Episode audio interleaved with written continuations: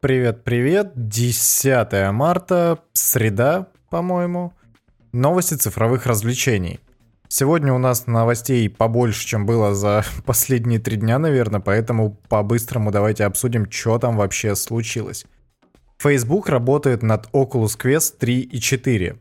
В будущем шлем хотят оснастить отслеживанием выражения лица и глаз, и Марк Цукерберг просто потек когда ему показали все эти возможности и когда он, соответственно, про них рассказывал в интервью. Это настолько смешно, боже. Так, такую технологию уже используют Apple на протяжении скольких? Трех лет, когда представили iPhone 10. Come on, они говорят о том, что они встроили аналог э, Face ID в шлем виртуальной реальности и говорят об этом как про какую-то невероятную технологию. Да, можно сказать, что это я яблочный фанат, все дела, но come on. Вы не можете просто взять технологию, которая уже на рынке есть 4 года, получается, и выдавать ее как за свою какую-то невероятную прорывную фишку. Те же Memoji уже были довольно давно. Тут рассказывают про какие-то аватары, которые будут присутствовать, виртуальные аватары, анимированные виртуальные аватары, наверное, так будет правильно, которые можно будет использовать при общении в каких-то мессенджерах, но при этом почему-то никто не вспоминает о том, что это уже есть в... Эм, что это уже есть в FaceTime, которым в Америке, например, пользуется большинство вообще людей, у которых есть iPhone. А это там самые популярные телефоны, как и в принципе во всем мире. Ну come on, Цукерберг. Это реально та фишка, которая нужна в VR-шлемах? Вы действительно не можете ничего нового предложить.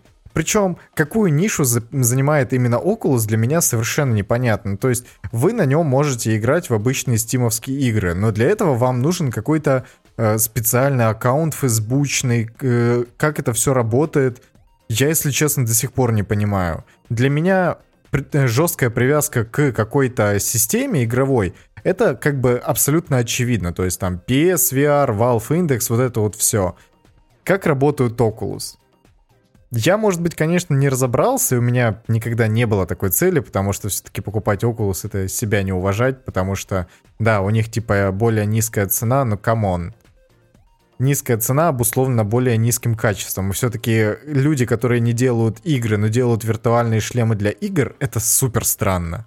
Если я бы собрался себе покупать виртуальный шлем, я бы брал его исключительно в комплекте с PS5. Я брал бы PSVR, я брал бы себе PS5. Все. Идеально работающая, идеально работающий комплект, который не доставит вам никаких трудностей.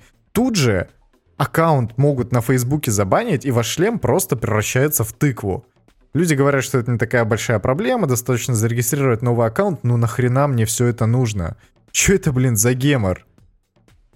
Я как-то вообще разочарован этой новостью. Не то чтобы разочарован даже, она меня вообще никак не зацепила, я абсолютно не удивлен, потому что все-таки ждешь от VR и AR технологий какого-то прорыва, а получаешь э, аналог мемоджи, блин, э, с айфона четырехлетней давности. Смешно. Зато другая новость, на самом деле, мне кажется, более любопытной. Э, пришли слухи о том, что э, Sony зарезервировала заводы TSMC, по крайней мере, те части, те цеха, которые производят 5-нанометровые процессоры, под собственные интересы, под как бы собственные производства естественно, люди сразу начали говорить то, что это, это, это, внимание, PS5 Slim и PS5 Pro. Потому что подобное решение, то есть переход на 5-нанометровый техпроцесс, позволит уменьшить э, тепловыделение. Соответственно, энергопакет будет более скромный, а это значит, что э, консоль будет тише и будет мощнее. По крайней мере, при той же громкости и при том же тепловыделении, как и сейчас. Проблема только в том, что это все будет не раньше, чем в 2023 году. То есть, э, скорее всего, анонсируют эту всю историю в 2023 году, и в продажах, в свободной продаже они появятся, ну, самое раннее к рождественскому сезону с 2023 года, то есть в конце декабря. Это, в принципе, отлично коррелирует с тем, когда выходили PS4 Slim и PS4 Pro. Они тоже вышли спустя 3 года после оригинальной PlayStation. И лично для меня теперь тут есть определенного рода дилемма. Я когда брал, я когда брал себе PS4, я все-таки хотел дождаться Slim версии, чтобы взять именно слимку. Тогда про прошку еще вообще никто не говорил. Но обстоятельства сложились так, что я все-таки решил не ждать, а взял себе четверку, потому что ну, потому что что-то там сложилось так, что я не захотел ждать. В итоге я, естественно, об этом не пожалел. То есть, если прошку еще можно было бы взять, а она на момент старта была ощутимо так дороже, как бы тысяч не на 7, на 8, а для меня тогда это были довольно весомые деньги. Что делать сейчас, я не знаю. Я до сих пор не определился, какую из версий консоли брать. То, что я буду брать PS5, это для меня абсолютно очевидно, потому что я все еще хочу поиграть в новые игры Naughty Dog и God of War. Не получится ли эта ситуация, как э, с Breath of the Wild и Nintendo Switch, я пока еще не знаю. Потому что какие эксклюзивы представит Sony, которых не будет на п.к. это отдельный разговор, конечно. Но пока что мы на верочку знаем про то, что будет God of War. Как он там будет называться? Рагнарок? Рагнарёк? Вроде бы так.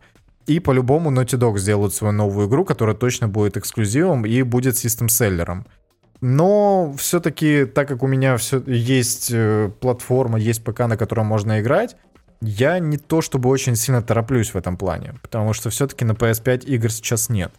И вот теперь дилемма. Либо ждать PS5 э, Slim, PS5 Pro, которая будет, э, слимка, по крайней мере, будет ощутимо меньше, прошка будет ощутимо мощнее, чем э, стандартная версия. И это, в принципе, хорошая новость, потому что огромный космический корабль PS5 мне не очень импонирует, но ты его в любом случае засунешь куда-нибудь под стол там или на полку поставишь.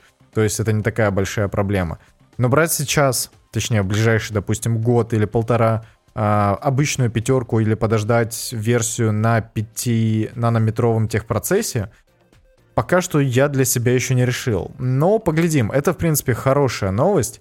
И говорят, что это будет ответом для по крайней мере в комментариях так пишут, что это будет ответ на Xbox, Xbox Series Z, которая представит вообще какие-то невероятные мощности, 8К, все дела. Поэтому нужно было предоставить какой-то ответ. Ну, это просто слухи, но, на мой взгляд, все, в принципе, достаточно хорошо складывается о том, что нас ждут новые ревизии. По крайней мере, со всеми другими предыдущими версиями PlayStation, предыдущими поколениями было именно так. И я бы не сказал, что слимка, допустим, та же ощутимо лучше, чем обычная PS4, но для меня есть только единственное разочарование, довольно ощутимое, то, что все-таки PS4 Slim, она поддерживает новые протоколы, относительно новые, на тот момент новые протоколы э, Wi-Fi, то есть 5-герцовые или гигагерцовые. Ну, вы поняли, короче. Э, и это куда более, куда более высокая скорость интернета. Это, конечно, намного удобнее. На обычной PS4 такого нет, и это разочаровывает. Так что, ну, будут новые подробности, будем как бы более предметно об этом разговаривать. Но хороший прецедент, в принципе. Так что ждем, ждем, ждем, ждем, ждем. Следующая новость про многопользовательский режим Watch Dogs Legion, который вышел на консолях PlayStation и Xbox. Причем на вообще всех доступных консолях, на PS4, на PS5, на Xbox, на Xbox One, Series S, Series X, вообще везде вышел многопользовательский режим, кроме ПК. Говорят, что там проблема какая-то с видеокартами, что-то там крашится и работает некорректно, поэтому многопользовательский режим Watch Dogs 3 Legion отложили на ПК на неопределенный срок. И это, в принципе, вся новость, потому что сказать ничего-то нечего. Watch Dogs Legion не выглядит игрой, в которую хочется играть, хотя мультиплеер, возможно, там получится любопытный. Не знаю, если в него вдохнуть жизнь, не получится хотя бы уровень первой Division и даже второй Division, то, в принципе, это получится достаточно любопытно. Я в во втором Watch Dogs играл в кооперативе, точнее не в кооперативе, а в мультиплеере для того, чтобы платину выбить. Я могу сказать, что это было достаточно весело. Несмотря на то, что разнообразных режимов было не очень много, это все-таки был тот experience, о котором я в итоге не пожалел. То есть на платину там надо было выбить несколько мультиплеерных ачивок, и я где-то в сумме на это 7-10 часов потратил, и вообще не пожалел. Это было достаточно весело, никаких лагов и подвисаний не было, то есть сетевой код, в принципе, достаточно хорошо оптимизирован. Так что, э, если Watch Dogs Legion а точнее его мультиплеерная часть пойдут по стопам второй части, это будет, в принципе, достаточно веселый и хороший пользовательский опыт. Так что посмотрим обзоры, когда он все-таки будет полноценно доступен и когда его смогут обозреть лидеры мнений, и уже по итогам этого можно будет сделать какие-то выводы, предварительные, по крайней мере. Играть я не собираюсь, и на этом все. Forza Horizon 4 вышел в Steam, ее стандартное издание стоит 1000 рублей, и как э, игрока на PS 4 для меня это просто боль. 1000 рублей — это, конечно, очень низкая цена для игры такого качества. Forza Horizon 4 — это флагман гоночной серии от э, Microsoft. И мне очень нравится, что делает Фил Спенсер вообще с, э, со своей консолью и с ПК.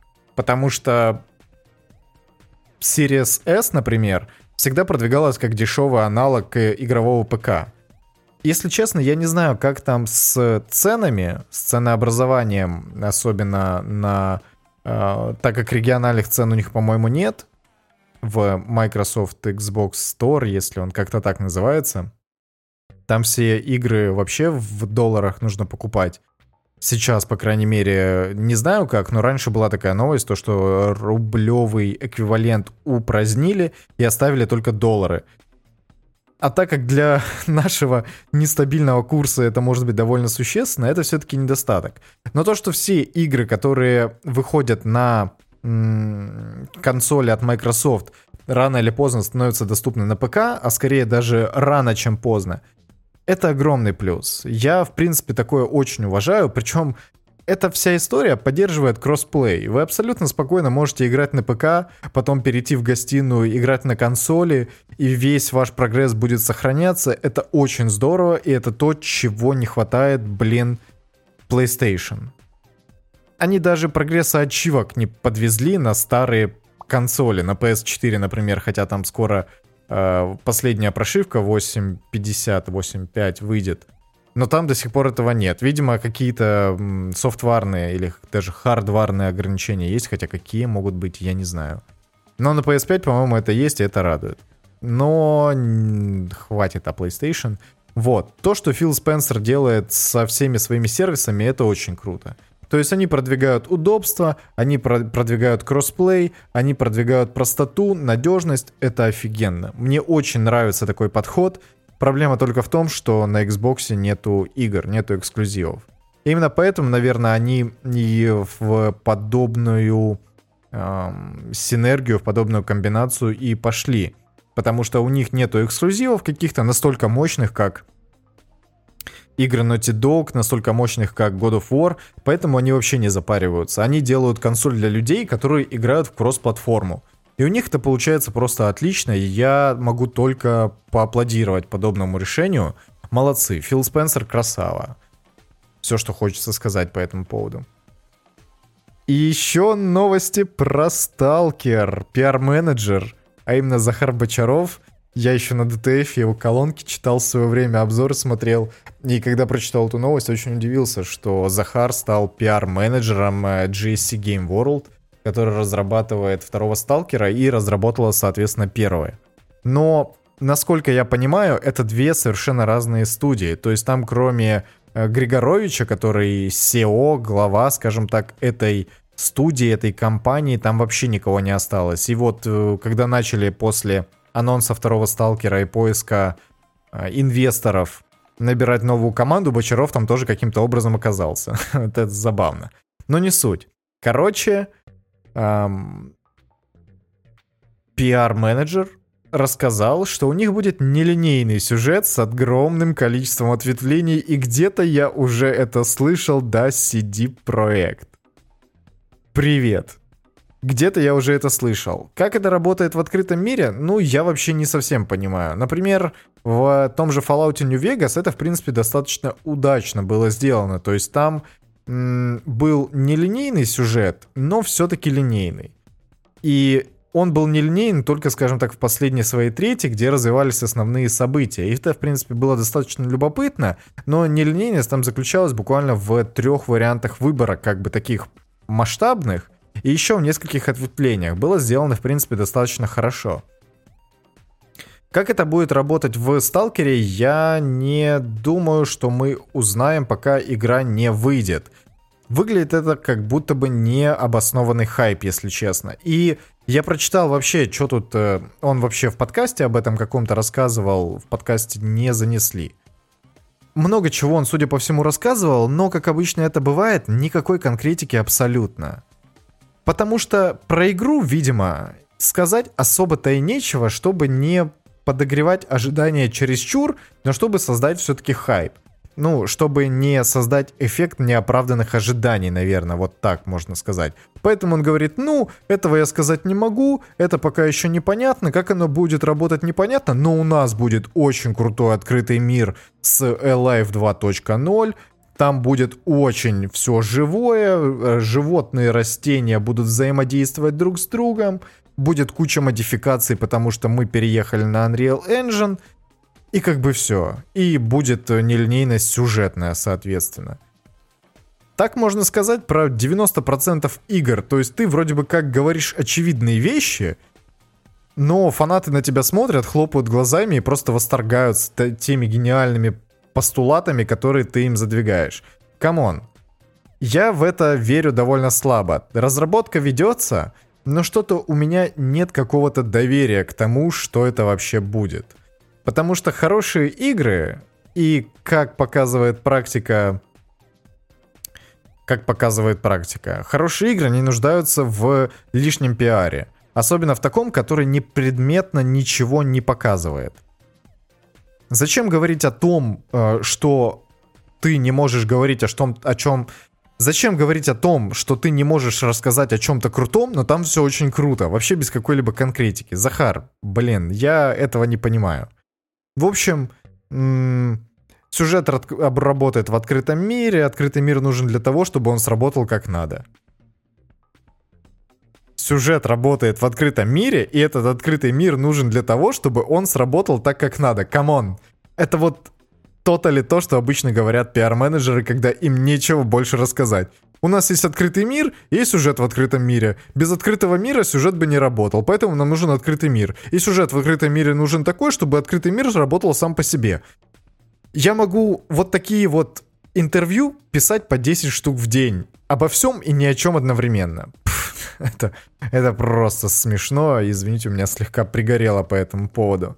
Потому что Stalker 2, мне кажется, это будет настолько же переоцененная вещь, насколько был и первый Сталкер. Потому что первый Сталкер, Тень Чернобыля и вот вся серия, она цена нами только тем, что выполнили треть обещаний из тех, что изначально вкладывали в игру. И тем, что там была советская эстетика, вот это все, и то, что это наши ребята сделали, Россия. Ну, это Украина, но тем не менее, вы понимаете, о чем я. Гордость берет, как бы здорово, вообще сделали классную игру, которая известна во всем мире. Поэтому Stalker 2, я про него уже начинаю говорить достаточно много, мне кажется, обрастает ненужным хайпом. Потому что он создаст эффект неоправданных надежд, и все будут очень сильно разочарованы, как я не буду говорить какой игры это коснулось недавно. А, ну да. Когда игра выйдет неизвестно, это будет временным эксклюзивом э, Xbox. Все, что я хотел сказать про Stalker. И все, что вообще я хотел сказать за сегодня. Поэтому увидимся, а точнее услышимся завтра. Пока-пока. А, ну да, если тебе понравилось, там, ставь лайки, комментируй в Apple подкастах, это приятно и просто радует. А еще ВКонтакте они, по-моему, есть, так что там тоже можешь поставить лайк и что-нибудь написать. Буду рад. Э, до встречи.